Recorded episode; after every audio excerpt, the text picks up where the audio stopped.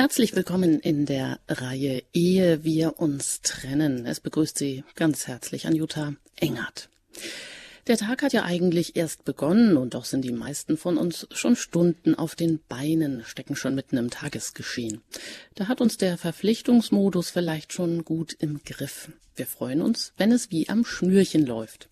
Gewisse Abläufe müssen ja auch funktionieren, da ist Routine nicht der schlechteste Ratgeber. Und wie sieht es aus, wenn wir einen Blick auf die sogenannte von manchen auch gefürchtete Beziehungsebene werfen. Haben wir heute schon geliebt oder haben wir uns schon lieben lassen? Bei dieser Frage schauen wir ganz gerne auf die unerfüllte Seite der Bilanz. Zum Beispiel, ich fühle mich ausgezehrt, unerfüllt, erschöpft und kraftlos, ohne Dynamik und Antrieb, irgendwie leer und ausgebrannt. Ehrlich gesagt, meine ganzen verborgenen Wünsche und Sehnsüchte nach Anerkennung, Wertschätzung und erfüllter Liebe hat mein Partner noch gar nicht so richtig wahrgenommen. Ja, es gelingt ihm nicht mehr, diese Seite der Liebe in mir zum Klingen zu bringen. Da mag nun eine typisch weibliche Seite der Liebe anklingen und die Bilanz sieht für ihn nicht wirklich rosig aus. Aber bevor jetzt viele Partner und Männer innerlich auf die Barrikaden gehen, fragen wir schnell mal umgekehrt, was hat sie denn schon in die gemeinsame Liebe investiert und versucht auch immer wieder neu in veränderten Lebenssituationen seine Bedürfnisse nach Liebe abzutasten? Tja, was ist, wenn sich jeder der Partner ausgebrannt, lustlos, vereinsamt und frustriert in sein Schneckenhaus zurückgezogen hat? Eheburnout. Gibt es so etwas überhaupt? Und das soll heute unser Thema sein in der Sendereihe Ehe. Wir uns trennen. Eheburnout. Was nun? Dazu darf ich unseren heutigen Experten Walter Nitsche ganz herzlich begrüßen, zugeschaltet aus Birkenfeld. Guten Morgen, Herr Nitsche. Einen schönen guten Morgen, liebe Frau Engert, liebe Zuhörerinnen und Hörer.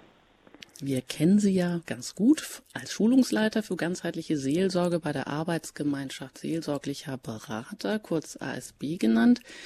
Denn Sie stellen den Basiskurs für ganzheitliche Seelsorge, den Sie entwickelt hab, haben, auch hier bei Radio Horeb in einigen groben Ausschnitten zur Verfügung. Und da geht es immer auch um die Persönlichkeitsentfaltung. In sieben Basisseminaren gehen Sie das an. Heute freuen wir uns, dass äh, wir Sie auch ähm, heute kennenlernen von Ihrer Seite als äh, Ehe- und Persönlichkeitsberater. Da sind Sie schon seit über 30 Jahren auch tätig. Selber sind Sie 40 Jahre verheiratet oder weit über 40, haben vier erwachsene Kinder und Enkelkinder. Und gemeinsam mit Ihrer Frau haben Sie auch vor über 32 Jahren den christlichen Partnerschaftsdienst CPD gegründet, den Ihre Frau heute mit einem Team leitet.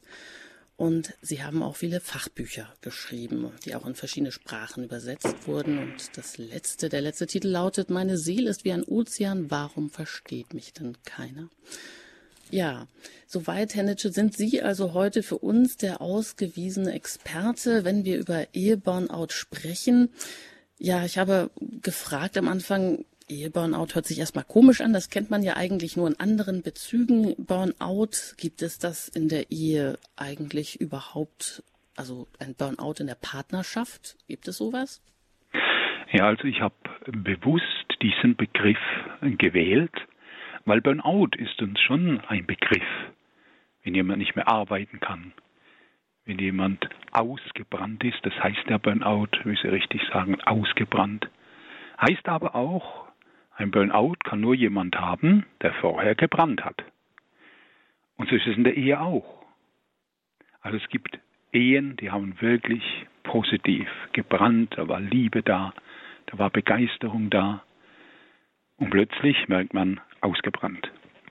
Ich habe das jetzt auf diese Ehe deshalb bezogen, weil ja Ehe auch ein Organismus ist. Ehe lebt von beiden. Ehe ist nie einseitig. Und da in der Eheberatung untersucht man ja dann, oft kommen, also ich möchte so sagen, es kommt niemand zur Eheberatung, der keine Probleme hat. Und dann untersucht man, was ist hier los? Und da scheint mir der Begriff Eheburnout tatsächlich sehr, sehr oft angebracht. Man versucht noch zu funktionieren. Und das gibt es natürlich schon. Und wenn wir jetzt die einzelnen Punkte untersuchen werden, dann haben wir einen sehr interessanten Vergleich, also zum rein üblichen menschlichen Burnout, wenn einer arbeitsunfähig wird, wenn einer nicht mehr kann, und tatsächlich zum Ehe-Burnout, wo die beiden Ehepartner nicht mehr können, resigniert sind, nicht mehr wollen. Und die Punkte sind sehr, sehr ähnlich. Und das fand ich sehr interessant und deshalb habe ich diesen Begriff hier jetzt auch gewählt, Ehe-Burnout. Mhm. Das heißt, Sie nehmen den klassischen Burnout-Begriff her und wir wollen jetzt im Verlauf ja. der Sendung einfach diesen Burnout-Begriff, ähm, die Symptome einmal abklappern, die verschiedenen Phasen uns angucken.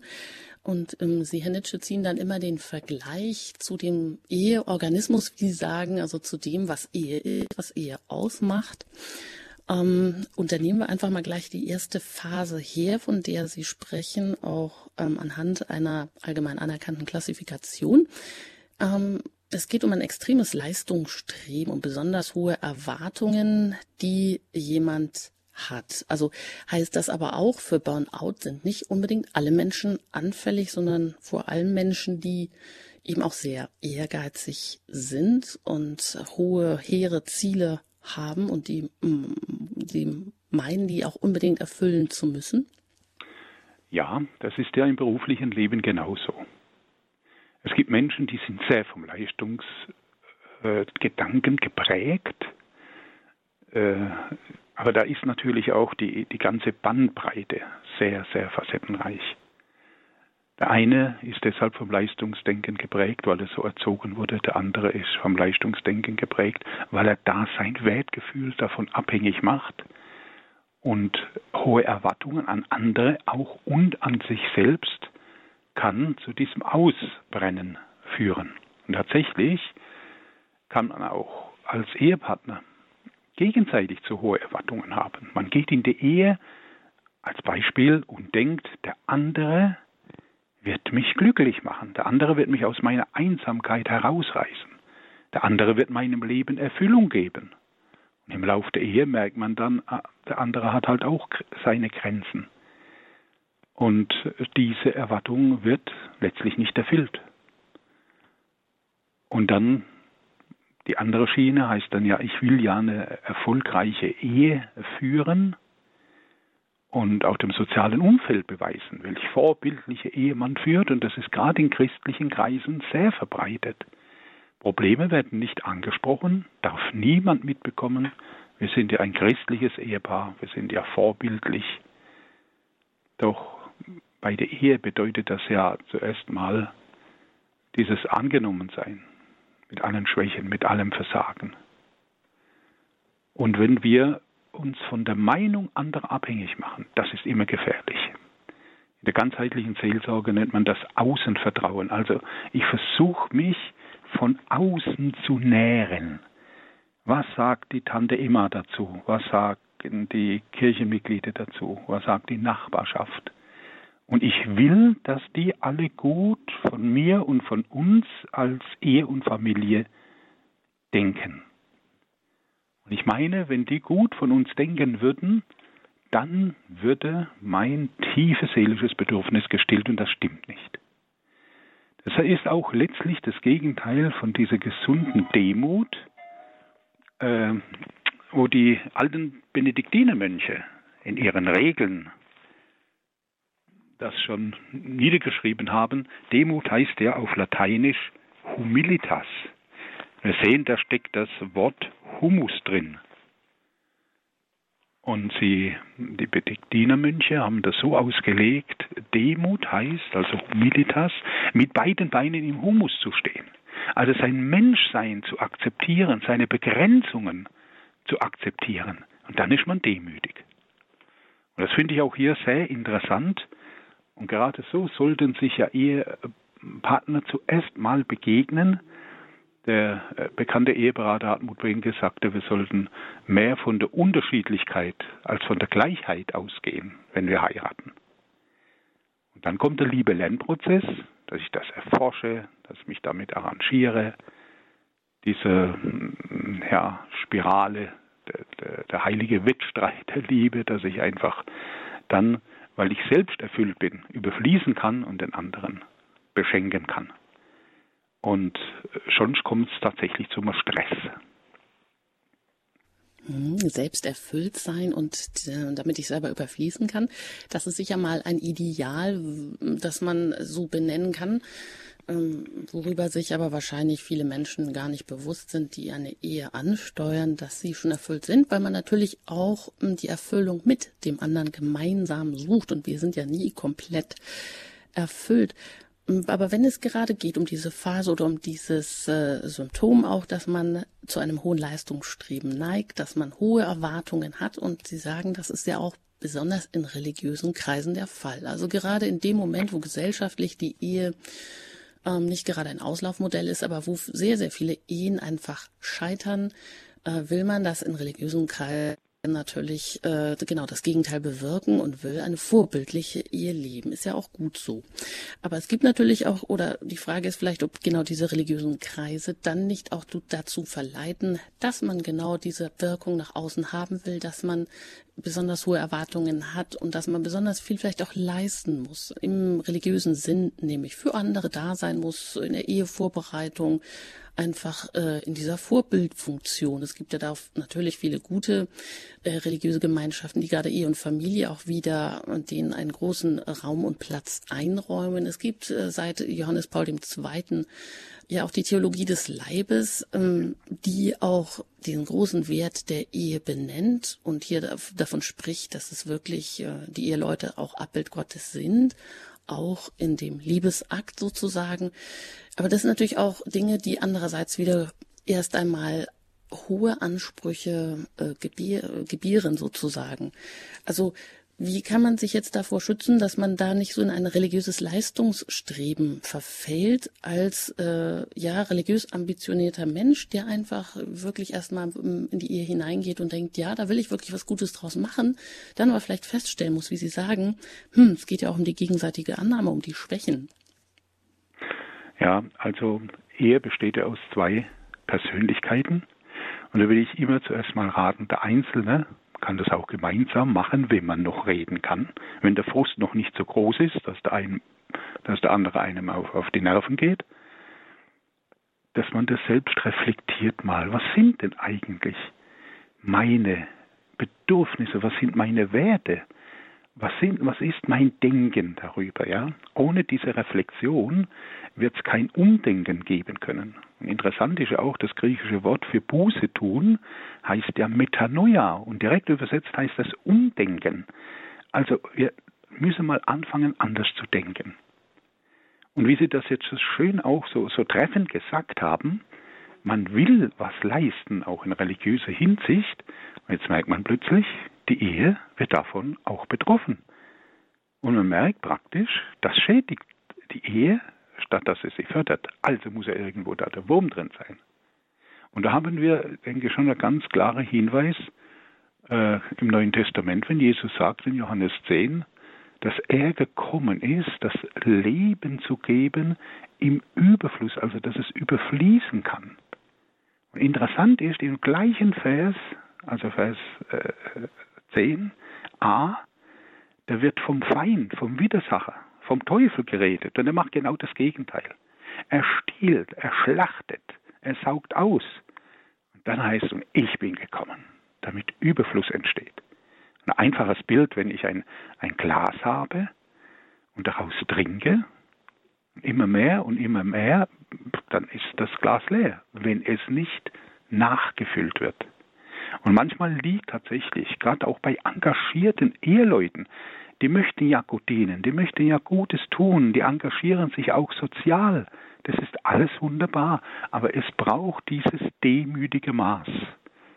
So wie der heilige Apostel Paulus mal sagt, jedem nach der Leistungsfähigkeit des einzelnen Gliedes. Man darf sich da nie vergleichen. Ach, der Max Müller, der macht so viel in der Kirche, wir müssen das auch und dann ist montagsabends das und dienstagsabends jenes und mittwochs das und das kommt fast zu einer äh, ja, Entartung der Persönlichkeit. Man kann sich selbst nicht füllen lassen Und ich denke, das hängt natürlich auch mit diesem falschen Denken zusammen, äh, zusammen. Was ist Liebe? Was ist Selbstliebe? Ein Mensch kann nur lieben, wenn er sich selbst liebt, wenn er Gott liebt und sich selbst liebt. Und ich weiß, manche bekommen da schon Gänsehaut, wenn sie das Wort Selbstliebe hören, aber von der Definition her heißt ja, die wahren Bedürfnisse erforschen. Also wenn ich meine Frau liebe, dann will ich die wahren Bedürfnisse ihres Herzens erforschen, die Gott in sie hineingelegt hat.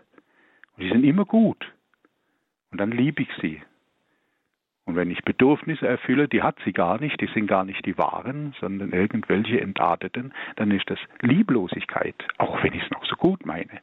Und bei mir selbst ist die Definition dieselbe. Wenn, wenn es heißt in der in der Heiligen Schrift, liebe Gott und deinen Nächsten wie dich selbst, dann heißt es schlicht und einfach, ich muss zuerst meine wahren Bedürfnisse, nicht meine Lüste, meine Ansichten, meine Wünsche, sondern die wahren Bedürfnisse, die Gott in mein Herz gelegt hat, die erforschen und zu stillen suchen. Und dann kommt Erfüllung. Und dann kann ich überfließen. Jetzt ist mein Glas voll. Jetzt kann ich auch andere lieben, zum Beispiel meinen Ehepartner. Und wenn man selbst zuerst ausgebrannt ist, vor lauter nur den anderen lieben, wenn das Glas leer ist, dann werde ich gerade in dieser kleinsten Zelle der Ehe, werde ich Mangel haben. Und die Defizite werde ich da hineintragen. Und dann ist der andere enttäuscht und der andere frustriert und er erklärt mir dann, ja, ich gebe doch auch so viel, ich investiere mich doch auch so viel. Und das gibt dann solch ein Teufelskreis des Ausgebranntseins. Und letztlich beginnt es genau damit. Also ich bin nie für so äh, oberflächliche Verhaltensänderung, sondern mit Umdenken. Es geht viel tiefer, dass ich erst glauben muss, dass Gott mir die wahren Bedürfnisse, die er mir ins Herz gelegt hat, dass er die zu erstillen möchte. Und das macht mich so bedürftig. Ich brauche da Gott. Ja, ich bin dann nicht der Starke, der alles im Griff hat, der seine Muskeln anspannt und dann läuft die Sache gut. Ich bin so bedürftig, aber das ist ja gerade das selig sind diese diese Armen im Geiste. Ja, sie sollen gesättigt werden. Und ich denke, hier ist der erste Schritt überhaupt zur Umkehr, zum, zum umdenken. Ich muss die eigenen wahren Bedürfnisse mal kennenlernen. Psalm 37, 4 weist auch darauf hin, habe deine Lust am Herrn. Er wird dir geben, was dein Herz wünscht. Nicht dieses entartete äh, Herzenswünsche, sondern was dein Herz wünscht, was ich in dieses Herz gelegt habe, das will ich dir geben, denn dann wirst du innerlich gesund, harmonisch, ausgeglichen und kannst überfließen.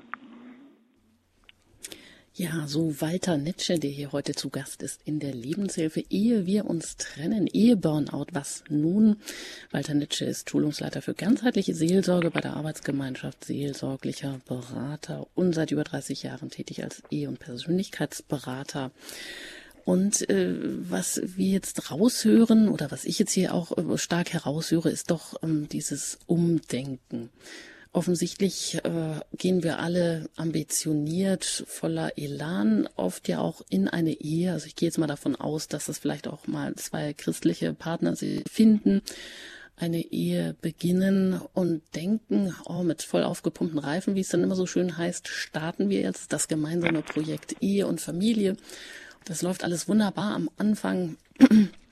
Und wir verausgaben uns und das äh, möchten wir auch ganz gerne tun. Aber irgendwann, wenn es dann eben an diesen Punkt kommt, wo wir feststellen, oh, ich funktioniere ja nur noch, gerade mit mehreren Kindern geht das ja dann auch ganz schnell in dieser sogenannten Familiengründungsphase oder in der äh, Berufsgründungsphase. Ja, da kommen also Überarbeitungen dazu und man vernachlässigt natürlich persönliche Bedürfnisse, ganz abgesehen davon, dass man äh, natürlich vielleicht auch gar nicht so die Idee davon hat, dass man vielleicht in die Partnerschaft ja auch investieren muss, damit es überhaupt laufen kann. Also das ist ja noch so eigentlich auch erstmal viel auch an Bewältigung zu tun. Das hört man auch raus äh, aus dem, was Sie sagen, Herr Nitsche Das heißt, ich muss mir dann irgendwann an, oder es kommen wahrscheinlich im Laufe der Leben, im, in dem Laufe des Lebens immer wieder Phasen, ähm, wo man vielleicht auch gezwungen ist, sich mehr Gedanken zu machen, auseinanderzusetzen, was war eigentlich bisher, wo stehe ich eigentlich, was ist mit mir und wo sind meine Bedürfnisse, vielleicht auch mein, mein ungelebter Teil meines Lebens, Erwartungen, wo ist das denn alles geblieben? Und erst dann macht man sich doch vielleicht Gedanken, was Ehe bedeutet und wie man in sie investieren kann, damit eben dieses Burnout nicht passiert, dass man also nicht ähm, ja an den hohen Erwartungen und an der falschen Erwartung, der andere muss mich ähm, glücklich machen, scheitert.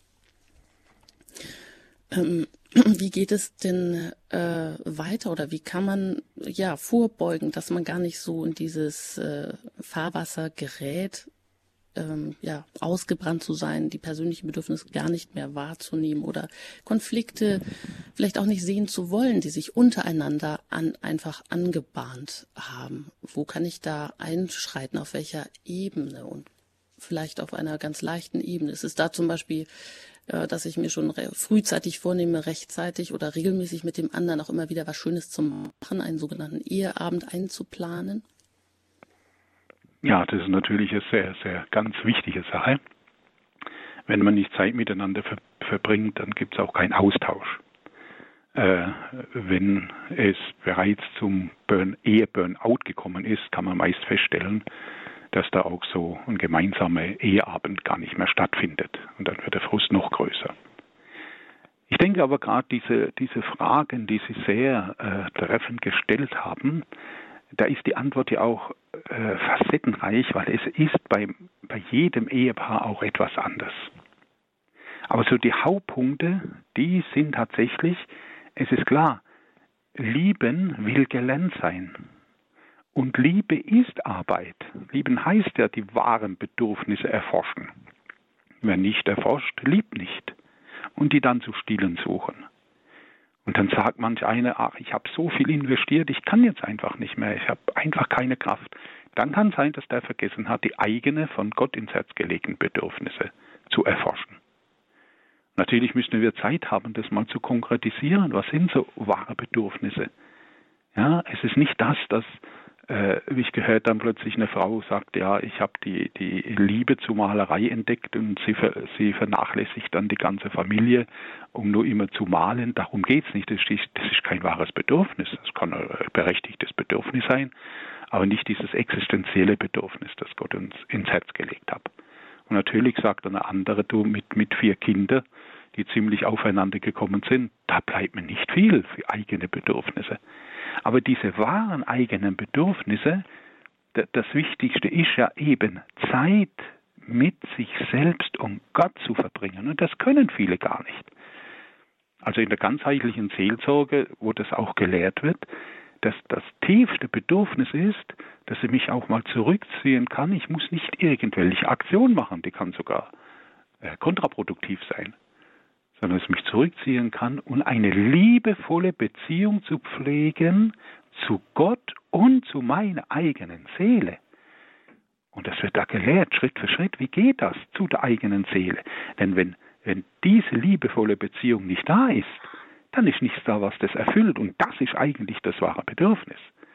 Und das ist das, was Jesus sagt oder was die Bibel sagt, auch im Jakobusbrief. Seid ganz griechisches Wort holokleros, also kleros der Teil, holos das Ganze, seid ganz. Wenn ihr keine Beziehung zu Gott pflegt, dann seid ihr nicht ganz. Wenn ihr keine Beziehung zu der eigenen Seele pflegt, seid ihr nicht ganz, dann brennt ihr aus. Und wenn das dann beide Ehepartner zuerst mal tun und darüber dann austauschen, das sind so wichtige Momente, also bei meiner Frau und mir eben schon 41 Jahre verheiratet, ist das so ein fixer Termin im, im Terminkalender. Das bedeutet, wenn da jemand ein Gespräch will oder, oder ein äh, Terminangebot braucht, dieser Abend, unser Eheabend, der ist unantastbar, weil der ist einfach wichtig. Und da sieht man dann die Priorität, ja. Und meistens heißt so, ja, wir können schon mal miteinander was tun oder wir können schon mal einen Abend miteinander verbringen, wenn nichts dazwischen kommt. Das bedeutet aber, dass alles andere wichtig ist. Und alles, was dazwischen kommt, ist wichtiger. Man kann schon mal so, wir haben das auch schon mal verschoben, ja, auf einen anderen Tag. Aber das ist so ein fixer Termin, wir sind wirklich nicht gesetzlich und sehr spontan, aber manchmal braucht es eine gesunde Struktur, äh, schon vergisst man das, ja. Und vor allen Dingen eben dieser, der schlachtet und stiehlt und zerstört, der will uns das rauben. Nur wenn, wenn so ein Ehenabend dann abläuft, nur mit gegenseitigen Vorwürfen, hat man natürlich auch keinen Bock drauf, wenn man so sagt, äh, den zu gestalten. Nein, aus diesem Holokleros heraus, ja, dann austauschen. Und das interessiert mich, was, was hat meine Frau jetzt für Impulse bekommen, wenn sie so allein war mit Gott und der eigenen Seele und umgekehrt auch. Und das macht dann Mut. Es gibt Situationen, da, da denkt man tatsächlich auch als Ehepaar, ah, das packen wir nicht, das packen wir nicht mehr. Und das lässt Gott ja auch zu. Äh, Leid und Not in dieser Welt. Und deshalb ist das besonders wichtig. Also hier auch diese wahren eigenen Bedürfnisse bitte nicht fehlinterpretieren. Ich habe als Beispiel jetzt dieses dieses Wichtigste mal gesagt, dieses Ganzsein, eine liebevolle Beziehung zu pflegen zu Gott und der eigenen Seele. Und wenn die Beziehung zu Gott blockiert ist, dann sollte man seelsorgliche Hilfe in Anspruch nehmen, dass die Blockaden weggehen. Und bei der Seele ist genauso. Und dann wäre man ganz, ein Holokleros. Und dann beginnt das, dass man halt dann überfließen kann. Und das Zweite ist, ich möchte so vergleichen, nee, ich möchte eine, ein Zitat von dem Oxford-Professor, Professor Dr. C.S. Lewis, hier anbringen. Und er sagte, Verliebte sitzen einander gegenüber und schauen sich tief in die Augen. Freunde stehen Seite an Seite und sind in einem gemeinsamen Ziel versunken. Jede gute Ehe sollte ja auf Freundschaft gründen, dass Mann und Frau auch Freunde sind, die besten Freunde. Und die blicken sich halt nicht nur verliebt in die Augen. Das mag am Anfang so sein, ist okay, hat ja niemand was dagegen. Aber das allein genügt nicht. Und da sehe ich dann diese zweite große Gefahr, dass man am Anfang voller Elan und voller Begeisterung eben geheiratet hat und losgegangen ist und das hat einfach so gesprüht. Und mit der Zeit muss ich fragen, die Leute, sag mal, was ist denn überhaupt euer gemeinsames Ziel? Ah ja, Kinder und Familie, äh, es ist zu wenig. Es ist zu wenig. Kinder und Familie, das kann man haben unter ganz verschiedenen Zielsetzungen. Aber dieses Freundschaftsziel, was wollen wir in unserem Leben, was ist unser Wertesystem, das kann sein, dass das verloren gegangen ist. Man begibt sich ja dann auch, Entschuldigung, man umgibt sich dann ja auch mit Freunden, die in diesem selben Wertesystem einander auch ermutigen. Das ist ja dieses Zeichen auch von Freundschaft. Und Freundschaft ist nicht, wenn man einfach zusammen kegeln geht. Das ist Kamerad, das ist auch gut, das ist Clubgeist, das ist Kameradschaft, aber hat wenig mit dieser existenziellen Freundschaft zu tun. Existenzielle Freundschaft heißt, wir sind gemeinsam im gemeinsamen Ziel versunken. Wo ist das Ziel geblieben? Und das muss man sich dann quasi wieder aneignen. Was wollen wir überhaupt? Wollen wir nur das Leben bewältigen und funktionieren? Also das wird mich auch nicht groß motivieren, ja. Das ist zu wenig. Und das hängt eben jetzt mit diesem Wertesystem zusammen. Das waren so zwei Beispiele, die verschieden sind, aber die eben doch dann oft beim Ölburnout feststellbar sind. Hm, ja, vielleicht sogar die Eckpunkte, an denen man vielleicht das dann auch ähm, messen kann. Wie steht es um unsere Ehe? Oder gerade wenn Sie auch sagen, ähm, es ist ja wichtig oder auch ein Symptom beim Burnout, dass man sich selber vernachlässigt, seine persönlichen Bedürfnisse vernachlässigt, soziale Kontakte sowieso. Dann ist das natürlich, diese persönlichen Bedürfnisse sind gerade heute vielleicht auch ähm, eine ganz riesige Quelle für Missverständnisse, denn Sie sagen ja. jetzt, ähm, mit persönlichen Bedürfnissen. Da kann das natürlich auch sein, dass die ein oder andere Seite in mir unterrepräsentiert ist, dass ich die ein oder andere Begabung äh, so nicht mehr leben kann, dass da die Zeit dazu fehlt. Aber Sie sagen, es geht Ihnen letztendlich nicht darum, dass ich jetzt äh, mich äh, selbst verwirkliche in meiner Ambition als, äh, weiß ich nicht, Sportlerin oder als äh, Schreiberin, ja. als Malerin oder sonstiges. Das ist natürlich auch etwas, wo ich natürlich Zeit einplanen muss, um auch mal so Dinge tun zu können. Aber in erster Linie sagen Sie, geht es bei den ähm, existenziellen Bedürfnissen. Die Frage danach, was sind denn die?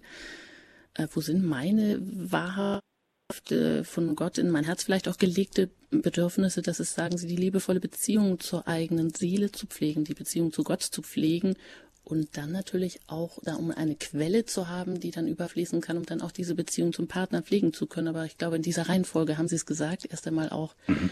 zu schauen, wo stehe ich, wo äh, bin ich mit mir im Reinen, im Kontakt, äh, mit beiden Füßen vielleicht auch geerdet und ähm, ähm mit nach oben hin zum Himmel auch verbunden.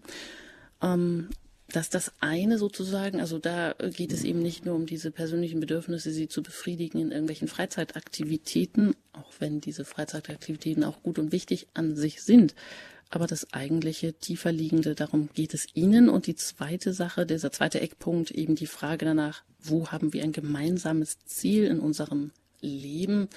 Also wie Sie C.S. Lewis ähm, zitieren, dass wir natürlich nicht an dieser Phase stehen bleiben, wo wir uns ganz tief und äh, sehr verliebt in die Augen gucken. Das ist sicher gut, wenn wir das auch immer wieder mal tun. Nämlich da können wir auch den anderen wahrnehmen und schätzen. Aber Sie sagen, ja, Freunde stehen nebeneinander und sind in ein Ziel versunken. Also eben auch das, äh, sich aus dieser Ehe dann eine Freundschaft entwickelt und man nicht bei diesem Punkt stehen bleibt, Ehe und Familie ist alles und was ist, wenn die Kinder groß sind, dann entsteht plötzlich die große Lehre und dann kann das natürlich auch eine Aufgabe sein, neu einmal das zu überdenken, Ziele zu formulieren.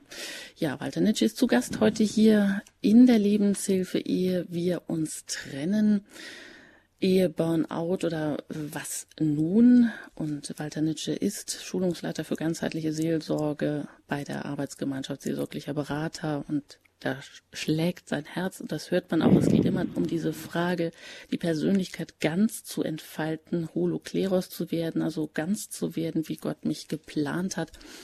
In diesem Sinne darf ich auch Sie jetzt einladen, sich gerne zu Wort zu melden, hier bei uns in der Lebenshilfe, sich einzumischen äh, mit der Frage nach der Ehe, wie steht es um die Ehe, wie kann man die Partnerschaft bewahren? Was ist eigentlich Aufgabe, Ziel der Ehe? Wie kann ich auch ja wieder vielleicht auch mehr Raum finden, mich ähm, zu verbinden mit einem meinem eigenen inneren Seelenleben, Zeit für Gott zu finden, Zeit für den Partner zu finden?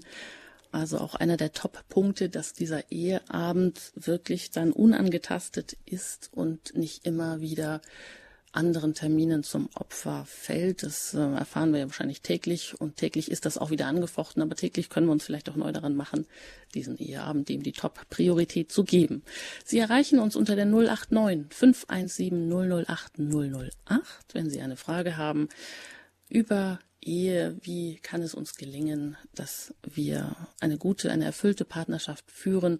Rufen Sie uns gerne an, wenn Sie außerhalb von Deutschland anrufen, dann wählen Sie zuerst die 0049 und dann 89 008 008. Nach der Musik geht es hier weiter in der Lebenshilfe bei Radio Horeb.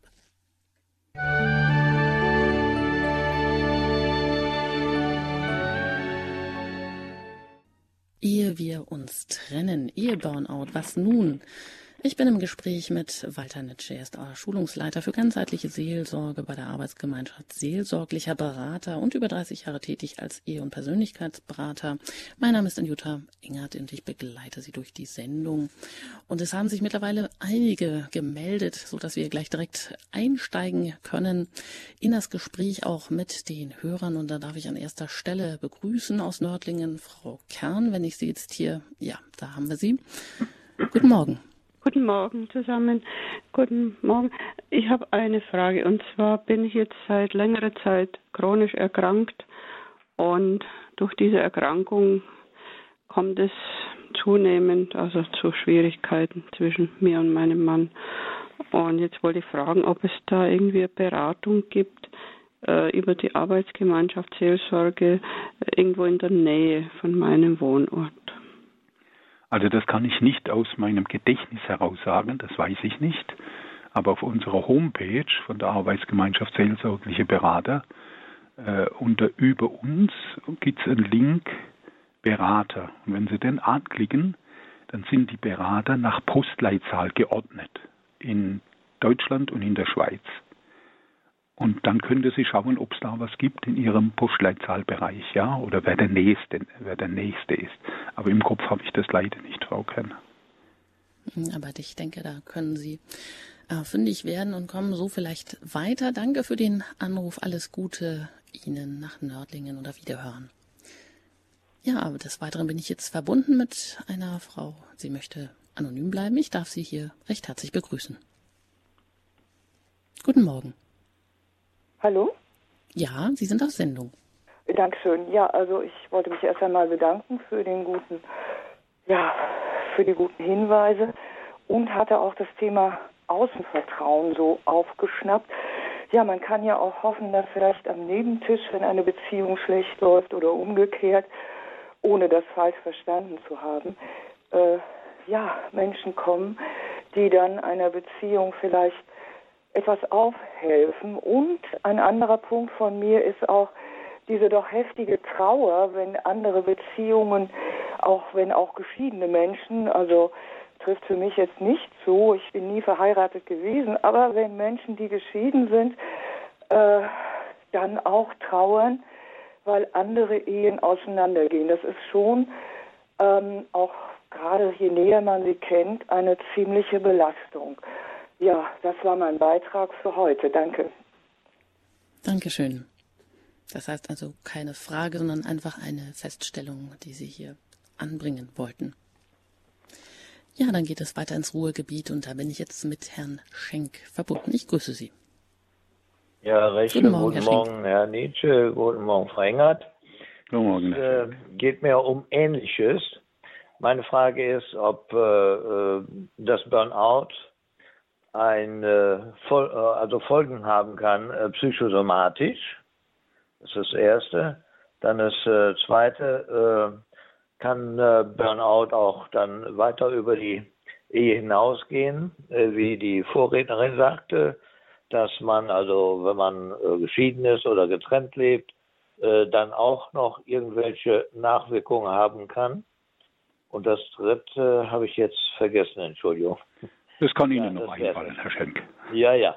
Also zu den ersten beiden Punkten, ja, selbstverständlich. Deshalb finde ich diesen Begriff ja gar nicht so weit hergeholt mit diesem Ausgebranntsein. Der sagen wir, üblich bekannte Burnout, der hat jeden, man unterscheidet ja nach Stufen. Und es gibt leichte Burnout bis zur Stufe, ich glaube, sechs ganz schwere äh, Burnout und der hat psychosomatische Folgen. Also der, der Körper ist ja nicht getrennt von der Seele.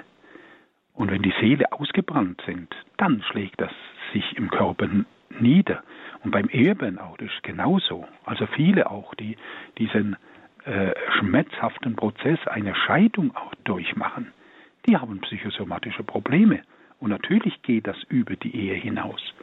Wir haben jedes Frühjahr haben wir ein Wochenendseminar äh, Hoffnung trotz Scheidung, wo also Dutzende von, von geschiedenen Menschen dann zusammenkommen und dieses Seminar und da erzählen die zum Teil sehr offen, also das wird nicht erwartet, aber doch, dass sie halt auch nach Jahren nach der Ehescheidung an manchen psychosomatischen Symptomen leiden. Das ist völlig normal. Aber da geht es jetzt darum, wie können diese zuerst seelischen Wunden heilen. Dann werden meist auch die psychosomatischen Symptome besser, auch die heilen oder können dann ausheilen. Ich darf das nicht so rigoros sagen, aber die Chance ist dann groß. Aber dass die da sind, da vermuten Sie völlig recht, Herr Schenk. Das ist völlig natürlich. Noch ja, vielleicht das dritte war mittlerweile Ihre dritte Frage das noch dritte gekommen. hatte genau. ich jetzt äh, wieder in Erinnerung. Äh, ich denke, in, äh, ja, was heißt Volksmund? In der äh, gängigen Meinung ist ja Burnout noch nicht äh, als Krankheit anerkannt und ich äh, vermute, dass es auch viel unterschätzt wird und das dann auch bei Ärzten und so weiter, sodass das also noch ein Wunderpunkt ist, oder? Ja, ja, das Problem ist, laut nach diesem ICD, also diese, diese äh, international anerkannten Handbuch von der Weltgesundheitsorganisation. Das sind ja die Klassif das, Klassifikationssystem für Medizin, medizinische Diagnosen. Und da heißt auch, es handelt sich um ein Problem der Lebensbewältigung. Und je nachdem, also es ist nicht eine medizinische Diagnose, aber die, die Symptome, die werden also von einem, von einem klugen Arzt schon, schon ernst genommen. Und da gibt es dann auch Krankschreibungen, ja. Aber das wird dann mehr von den äh, Burnout-Symptomen heraus identifiziert. Also sie ja, werden nicht krank. Ja. Danke, Herr Schenk, für diese Fragen und ich hoffe, das hat Ihnen noch ein bisschen weitergeholfen. Eben auch den Vergleich, den man hier ähm, oder Herr Nitsche ja auch gezogen hat, dass man diese Symptome natürlich des Burnout auf die Ehe anwenden kann. Danke Ihnen, alles Gute ins Ruhrgebiet. Und da bleiben wir jetzt auch in der Nähe und in Köln bin ich jetzt mit Herrn Schimanski verbunden und den darf ich hier begrüßen in der Sendung. Guten Morgen. Ja, guten Morgen zusammen. Frau Engert und äh, der Studiogast, ich habe jetzt leider den Namen nicht ganz verstanden. Ich glaube, ich habe ihn falsch verstanden. Ähm, ja, die, die Sendung ist sehr schön, auch so über die Ehe. Die Zeit äh, ist verflogen dabei. Also ich bin selber nicht verheiratet. Aber was mir so aufgefallen ist, zuerst mal ist mir ähm, zur ersten Hörerin noch aufgefallen, Frau Engert, vielleicht können Sie sagen, ob Sie diese Internetseite, vielleicht haben Sie die auch bei äh, Radio Horeb irgendwie verbunden mit, mit diesem Themen, mit dieser Themensendung heute, dass man da nachgucken kann oder vielleicht könnte das noch gemacht werden. Und äh, dann ist mir als, ich gebe einfach nur noch zwei Stichworte rein, dann, dann können die anderen wieder. Also ich glaube, das Erste, ähm, was wichtig ist, denke ich mal, ist ja so Rituale zusammen zu haben oder auch viel Zeit zusammen zu verbringen, miteinander zu sprechen. Und dann beim dritten Punkt, äh, wo Sie gesagt haben, äh, also äh, der Studiogast jetzt, Herr, weiß ich jetzt nicht genau den Namen, mhm. Nietzsche, nee, Nietzsche. Ja. Naja, mhm. jedenfalls äh, also dieser Punkt mit den Bedürfnissen jetzt, weil äh, Sie meinten ja, ja okay, es gibt äh, so, sagen wir mal, tiefere, echtere Bedürfnisse und nicht so echte. Äh, da konnte ich jetzt nicht so ganz mitgehen, weil zum Beispiel, wenn jemand ganz in seinem Beruf, sage ich mal, so ein bisschen äh, aufgeht und zwei Leute leben so zusammen, jeder in seinem Beruf äh, geht auf und vielleicht kann die Ehe trotzdem funktionieren, aber möglicherweise muss man da dann auch einfach äh, abwägen dann. Also Mhm, danke, Herr Schimanski. Wie genau. ging das weiter an Herrn Nitsche? Äh, Herr Schimanski, wie, wo sehen Sie da das Konfliktpotenzial, wenn beide in Ihren Beruf aufgehen, also den Beruf gern machen? Und wo, nee, wo denken Konflikt Sie, dass da ein Widerspruch ist zu den Nein, nein, ich sehe das Konfliktpotenzial darin, dass man unterscheidet, ja, das sind jetzt echte Bedürfnisse und das nicht, weil zum Beispiel, es kann ja auch jemanden geben, der ganz, sage ich mal, in der Musik aufgeht und es kann vielleicht trotzdem äh, von Gott gegeben sein und dass man dann... Natürlich. Genau natürlich. Also äh, klar, man es können schnell da Missverständnisse auch entstehen. Ich sage auch nicht wahre Bedürfnisse und nicht so wahre, sondern es gibt wahre Grundbedürfnisse. Und dann gibt es einfach berechtigte, wahre Bedürfnisse. Es kommt hier auf die Priorität an. Und es gibt tatsächlich fehlgeleitete Bedürfnisse, ja. Also gerade kürzlich habe ich mit jemand gesprochen, der sagte, ja, mein Bedürfnis ist es eben, mehrere Frauen zu haben, neben meiner Ehefrau. Da musste ich ihm sagen, das ist kein wahres Bedürfnis ihres Herzens. Verstehen Sie, das war jetzt ein fehlgeleitetes Bedürfnis, obwohl er das so empfinden kann. Aber das weiß ich, dass Gott dieses Bedürfnis nicht ins Herz gegeben hat. Also da ging es nicht um Freundschaft, da ging es um Sexualpartner. Ja? Das ist ein krasses Beispiel. Nur es gibt fehlgeleitete Bedürfnisse oder mein Bedürfnis ist es halt, jeden Abend ins Wirtshaus zu sitzen und, und drei Bier mit Korn zu trinken. Das ist kein wahres Bedürfnis. Man kann Lust dazu haben. Äh, aber ich glaube, diese Unterscheidung äh, ist Ihnen schon klar. Ja, aber das meine ich mit nicht wahren Bedürfnissen. Aber dass jemand in Musik aufgeht und der braucht einen Partner, äh, die, was weiß ich, geht in Malerei auf, das ist ja kein Problem wenn beide sie diese gemeinsame, diese gemeinsame Austausch haben, diese Verbindung der Seele pflegen, das ist doch bereichert. Der eine erzählt dann von seiner Erfahrung mit Musik und der andere von seiner Erfahrung mit dieser anderen Kunst. Da sehe ich jetzt kein Problem. Okay. Mhm. Es geht hier wahrscheinlich dann um dieses Maß halt. Also insofern, dass man kann natürlich diese Bedürfnisse radikal und extrem ausleben und dann wird es der Ehe nicht gut tun, sondern auch schaden. Ähm, darum geht es hier wahrscheinlich um dieses ähm, Maß und dann hängt es ja dort davon ab, wie viel Zeit überhaupt noch für die Partnerschaft ist. Sind Kinder da? Wie viel Zeit äh, ist für die Kinder da und so weiter. Also dann gibt es äh, wahrscheinlich ja schon auch eine Rangfolge der Bedürfnisse oder wo man sich einschränken muss und was man dann tun kann. Frau Engert, Sie bringen es auf den Punkt. Ja, danke. Gut, vielen Dank, Herr Schimanski. Alles Gute ja. Ihnen nach Köln. Und jetzt weiter bin ich verbunden mit Herrn Schröttke aus Mönchengladbach. Guten Morgen. Ja, schönen guten Morgen. Ähm, ich finde das jetzt sehr, sehr interessant mit den Bedürfnissen, die man lebt und auch zu unterscheiden, äh, welche Bedürfnisse sind, sind zielgerechte äh, Ehe und persönlich, welche sind, ich sag mal, verwilderte Neigungen. Ähm, für mich stellt sich eine andere Frage, weil das Burnout ja auch angesprochen worden ist. Ich habe selber erlebt, also als Mann, der dann sozusagen zurücktritt in eine äh, um für die Kinder mit da zu sein im Arbeitsfeld, ist das Verständnis dann sehr, sehr schlecht. Und ähm, wie sieht's dann aus, wenn man feststellt, ja, dass man das Gefühl hat, auch im Grunde genommen immer hingehalten und ausgenutzt worden zu sein. Ähm, wie kann man dann noch eine Basis haben, wo man sagt, ja, äh, ja, wir suchen gemeinsam Abend oder so, wenn man dabei immer denken muss oder oder das einem aufkommt, dass das ist ein systemgeheucheltes Interesse, das ist anerzogen gewesen, dieses Versteckspiel, das ist die die Aufarbeitung von ähm, Erziehungsproblem, selbst Religiosität ähm, ist nur als Alibi benutzt worden, um bürgerlich anständig dazustehen, sei und und wird dann einfach nach Gusto, wenn einem das alles nicht mehr passt, weggeworfen. Ja, und äh, man sieht dann im Grunde genommen die Basis, die eigentlich die die grundlegendste war, ist schon mal damit weg und am Ende steht man nur da, weil man noch die Verpflichtung für Kinder hat. Und äh, wie soll man da dann noch äh, eine, eine Kurve kriegen, um zu sagen, ey, wir, wir fangen wieder neu an? Hm. Ja. Also das ist ja viel gravierender, wenn man dann auch noch sieht, dass man ausgerechnet von Kirchens ausgezählt worden ist, dass einem Rentenjahre fehlen und solche Sachen. Also ich habe das mal im Radio auch mal gebracht vor vor Jahren, bevor wir von Edemissen weggezogen sind, nicht detailliert, welche Art von Sozial- und Finanzbetrug und solchen Sachen in äh, Wirtschaftsprobleme das Bistum Hildesheim gebracht hat. Aber mhm. wenn man dann selber auf der Strecke bleibt und auch der persönliche Ruf bis zu dem Punkt, dass man so konfus wird, da sind wir beim Bonn Burnout, dass man eine Sache nicht mehr konsequent verfolgen kann. Mhm. Herr Schultke, wir gehen das weiter an Herrn Nitsche. Also was ist eben, wenn einer, einer auf, ganz auf der Strecke bleibt in der Partnerschaft? Ja, also Herr Schröttke, jetzt sprechen Sie etwas an, wo ich sagen muss, das ist jetzt eine ganz hohe Stufe von Burnout.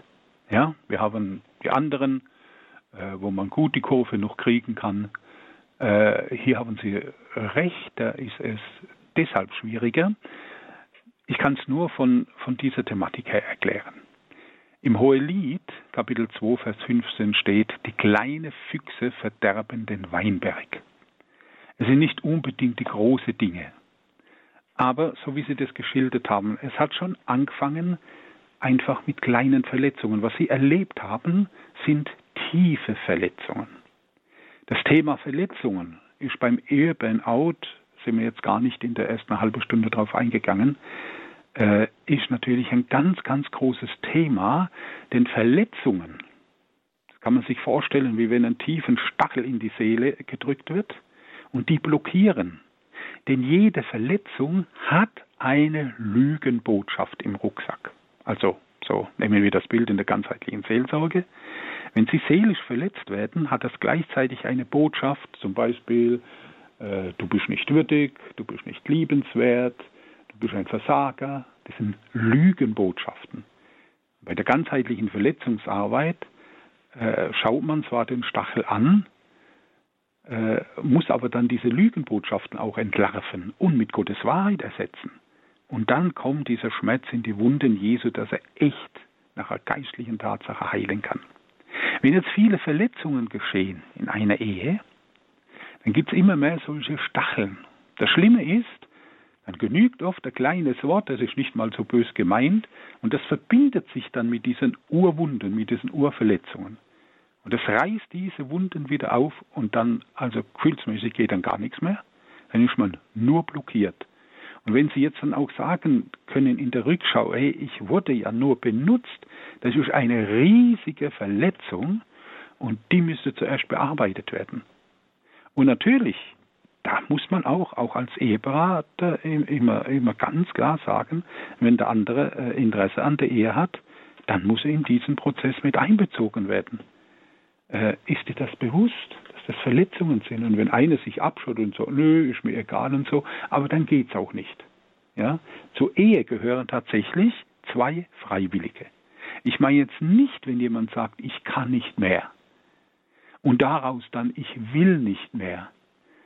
Äh, da frage ich immer nach, ja, ich will nicht mehr, heißt es, du hast kein Willensgefühl mehr. Ja, äh, das ist klar, das ist nicht da, ja.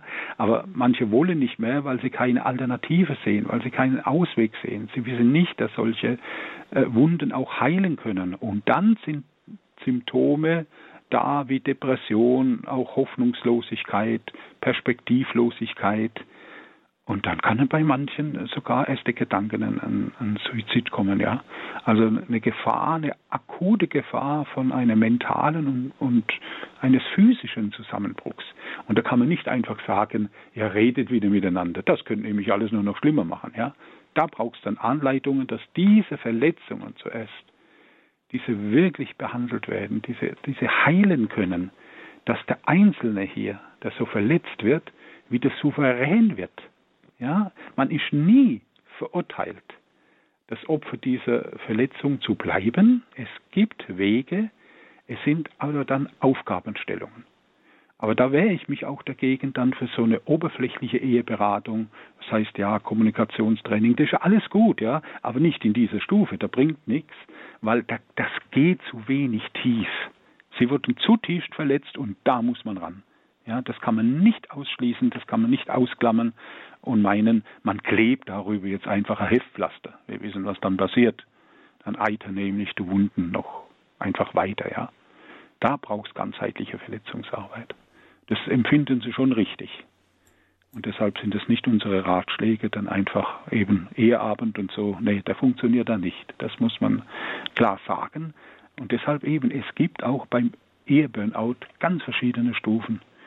Und sie haben da eine ganz, ganz äh, schwere Stufe leider erreichen müssen. Ja. ja, zumal ja auch dann die Basis, also sag mal die religiöse Basis einfach weggeschmissen worden ist, ähm, die eigentlich da das, das Grundlegendste war, die, dass mhm. man sagt, selbst wenn, wenn das, das kulturelle Interesse nicht da ist oder so, mhm.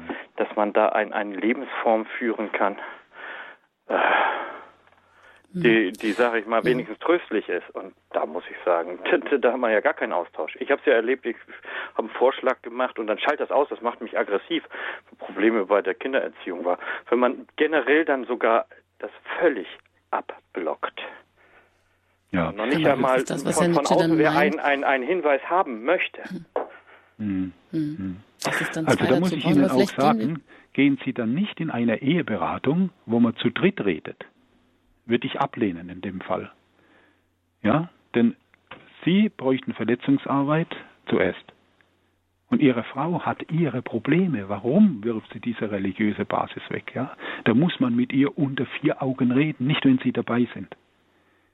Ja, also das läuft oftmals sehr viel schief, äh, weil dann kommt man nicht in die Tiefe. Entweder ist einer unehrlich, weil der andere dabei ist, oder er sagt Dinge, die der andere nie vergisst. Und äh, also gerade wenn schwerwiegende Dinge da sind, äh, da bin ich froh, dass der andere das, das nie gehört hat, mit welchen Worten der Partner das geschildert hat. Das habe ich gehört, ja. Der andere wird es nie vergessen. Und auch da, da müssen wir mit ihrer Frau in die Tiefe gehen. Was war da los? Das wäre auch gleichzeitig ganzheitliche Seelsorge ist ja immer auch, dass alle Teile, es geht nicht nur um die Beziehung zu ihnen, sondern diese Frau hat existenzielle spirituelle Probleme. Was ist da passiert? Das müsste man erst erforschen. Und das müsste bei ihr heilen. Und dann kann man irgendwann zusammenreden. Gibt es jetzt noch eine Basis, ja? Welche religiöse Basis hat Ihre Frau oder will sie überhaupt aufbauen. Vielleicht ist sie auch mit, mit Aspekten konfrontiert worden, äh, die ihr wirklich nicht äh, gut getan haben. Ja, aber das muss man dann in eine ganzheitliche Seelsorge, ganz persönliche arbeiten. Und da beginnt Eheberatung gerade wirklich mit jedem Einzelnen. Ja, sie bräuchten Verletzungsarbeit. Sie sind so schwer verletzt, sie haben so viele Wunden und die müssten erst heilen. Ja, so können sie nicht einfach äh, quasi versuchen, dass, dass so eine Ehe einfach weiter funktioniert. Es wird nicht klappen. Ja, tut mir leid, aber, aber Sie spüren das, glaube ich, selbst. Es wird nicht funktionieren so. Aber jeder Einzelne bräuchte hier Heilung. Und dann erst Danke, kann man weitersehen dass Sie da mit Ihrem persönlichen Beispiel vielleicht auch ganz äh, an eine ganz tiefe Wunde rühren, um die es natürlich hier in dieser Sendung eben auch geht. Was ist, wenn es wirklich schon so sich auseinander dividiert hat, weil auch schon so viele Verletzungen vorliegen? In diesem Sinne wünsche ich Ihnen ähm, ja, alles Gute, vielleicht, dass da sich doch noch etwas bewegen möge und Gottes Segen. Und ich möchte das jetzt auch noch gleich aufgreifen, denn das ist ja letztendlich Ihr Spezialgebiet, auch Herr Nitsche im Basiskurs für ganzheitliche Seelsorge. Gut, da haben wir natürlich an dieser Stelle dann wirklich diesem Thema auch schon eine ganze Sendung eingeräumt, aber nicht desto trotz der Hinweis eben hier, dass äh, man sich ja diese Basisseminare, sei es als Kompaktwoche aneignen kann oder auch als Fernkurs dann zu Hause sich anschauen kann. Aber Herr Nitschke, da vielleicht noch mal kurz die Frage nach der Verletzungs- und Vergebungsarbeit. Vielleicht können Sie das noch in einigen Punkten zumindest mal umreißen, worum es geht, wie man da einen wie man da weiterkommen kann oder wo man ansetzen kann, weil man eben das Gefühl hat, in jedem Menschen, in jedem Leben gibt es natürlich sowieso schon die Verletzungen, die man aus der Vergangenheit mitbringt, aber wenn dann in der Ehe immer noch sich so viel anhäuft, dass immer wieder diese äh, Wunde aufplatzt oder ja eigentlich ununterbrochen eitert und sich da das vermehrt, dann kann es ja nie zur Heilung führen. Also wo, wo würden Sie da ansetzen? Ja, also die ganzheitliche Verletzungsarbeit, das kann man kurz umreißen, die beginnt eben nicht, ein, nicht mit Erforschen von früheren Dingen, sondern das, was der Heilige Geist offenbar macht. Und der Seelsorger hilft dann dem Betreffenden, diese Verletzungen, die er im Bewusstsein hat, das andere da irgendwas vom, aus dem Unterbewusstsein äh, zu holen versuchen, ist, ist hochgefährlich und äh, lehnen wir in der ganzheitlichen Seelsorge auch ab. Was der Heilige Geist offenbart, das ist okay und er legt dann seine, seine Finger drauf quasi und das wird dann angegangen, das wird angeschaut. Und das Wichtigste ist, für den Betroffenen, ihm ist es eine Hilfe, wenn solche Verletzungen mal benannt werden. Ein besten kleines Beispiel. Ein, ein Mann erzählte, dass ich erinnern kann, er hatte Bild gemalt für seinen Vater, brachte ihm ins Büro, das er im Hause hat. Voller Freude, Papa, ich hab dich lieb. Fünf Minuten später ist er nochmal ins Büro gekommen, dann hat er seine Zeichnung zerknüllt im Papierkorb gefunden. Das war eine Verletzung. Und diese Verletzung hatte eine Botschaft. Das ist jetzt eine ganz einfache Sache, ja. Und die Botschaft ist, du bist mir nicht wichtig, du bist nicht interessant. Also gibt es ja so viele Dinge, ja. Äh, fallen gelassen werden, verraten werden und einfach keine Zeit. Du bist uninteressant, du bist nicht liebenswürdig. Ein Kind denkt ja da auch immer anders, ja. Wenn, wenn es äh, Schmerz zugefügt bekommt, denkt er, ja, mit mir stimmt was nicht, ich bin schuld. So. Haben wir also, jeder von uns bringt schon mal eine Menge Verletzungen mit. Das Besondere bei der ganzheitlichen Seelsorge bleibt da nicht stehen und sagt, ja, Eltern sind schuld und so, sondern das sind jetzt Herausforderungen für mich. Diese Stachel, diese Verletzungen werden angeschaut und jetzt kommt eben dieser geistliche Bereich, der für uns ganz wichtig ist. Wir glauben an die Botschaft der Bibel. Wir glauben an die Heilige Schrift und da steht, dass Jesus Christus am Kreuz von Golgotha für alle Sünden gestorben ist und alle Schmerzen auf sich genommen hat. Das heißt, vor rund 2000 Jahren hat er nicht nur die Schuld, die wir getan haben, bezahlt durch seinen Kreuzestod, durch sein Blut, sondern er hat allen Schmerz schon auf sich genommen, schon durchlebt. Dadurch wird einem Gott ganz nahe im Schmerz. Und jetzt können wir diesen Schmerz in die Wunde Jesu legen. Nur als Unterschied, es gibt eine psychotherapeutische Richtung, eine esoterische, die schreibt den Schmerz auf einen Stein und vergräbt sie im Garten und hat dadurch den Schmerz der Mutter Erde zurückgegeben. Äh, okay, das ist für mich ein Psychodrück. Aber wenn wir sagen, wir bringen den Schmerz in die Wunde Jesu, das ist eine geistliche Tatsache. Und das wirkt. Dann beginnt Heilung. Das wäre mal diese Verletzungsarbeit. Und erst dann kommt Vergebungsarbeit. Weil man danach selbst souveräner wird. Der Schmerz ist jetzt am richtigen Ort. Der Schmerz darf heilen. Wenn jetzt äh, in der Eheberatung sieht man oft, dass, dass zwei Leute beide mit unverarbeitenden Verletzungen in die Ehe gehen. Und jetzt drücken die natürlich gegenseitig. Ja, eben jetzt äh, beachtet einer ein Brieflein, das andere nicht. Und jetzt wird schon wieder dieser Schmerz angetriggert, eine Assoziation hergestellt, ach, ich bin dem ja nicht so wichtig. Wenn ich äh, Verletzungsarbeit gemacht hätte, wenn ich das souverän wäre, da würde ich drüber lachen oder lächeln. Aber jetzt wird diese Urwunde wieder aufgerissen und diese Kleinigkeit wird zur großen Sache. Und diese Kleinigkeiten, so sagt Zoelit, der, Lied, äh, der Liebe im Alten Testament, das zerstört den Weinberg. Sind so viele Kleinigkeiten, aber oft sind es einfach so Triggerpunkte in Bezug auf Urwunden, die nie verarbeitet wurden. Und auch sage ich immer bei unserem Scheidungsseminar, äh, das ist so wichtig, diese Urwunden zuerst mal zu klären, weil es kommen immer neue Verletzungen dazu. Wir leben nach dem Wort Gottes in einer gefallenen Welt und da geschieht das. Aber dadurch, dass ich weiß, ich kann es in der Wunde Jesu tun, ganz bewusst und innerlich da souverän und stark werden, da gibt es dann echte Heilung. Also das wäre so der, der Umriss mal von der Verletzungsarbeit, diese, diese Prozesse. Ja, es gibt natürlich viel andere Aspekte, die würden aber jetzt zu weit führen.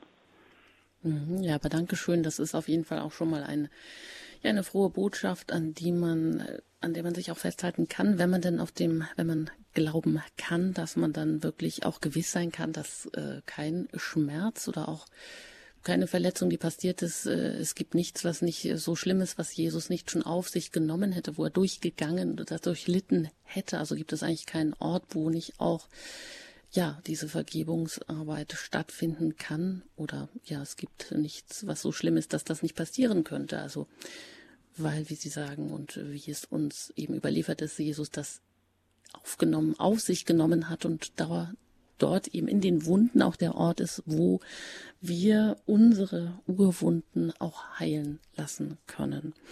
Ja, das ist doch schon auf jeden Fall auch ein sehr positiver Ausblick in dieser Verletzungs- und Vergebungsarbeit, ähm, dass da wirklich auch etwas Heilung passieren kann. Herr Nitsch, ich danke Ihnen herzlich, dass Sie heute hier zu Gast waren in der Sendereihe Ehe wir uns trennen, Ehe Burnout, was nun? Ihnen ein herzliches Dankeschön, Herr Nitsche, und auf Wiederhören. Und wir hören uns ja auch bald wieder im Basiskurs für ganzheitliche Seelsorge. Vielen Dank auch, dass Sie das hier für Radio Horeb zur Verfügung stellen. Alles Gute Ihnen und Gottes Segen. Sehr gerne. Ihnen auch Gottes Segen, Frau Engert. Ja, und ich danke natürlich auch Ihnen fürs Zuhören und dass Sie angerufen haben und dass Sie auch wirklich Ihre Fragen hier in der Sendung gestellt haben, den Mut hatten und so auch für andere ja oft wegweisend sein können. Ich danke Ihnen und wünsche Ihnen einen gesegneten Tag. Es verabschiedet sich Anjuta Engert.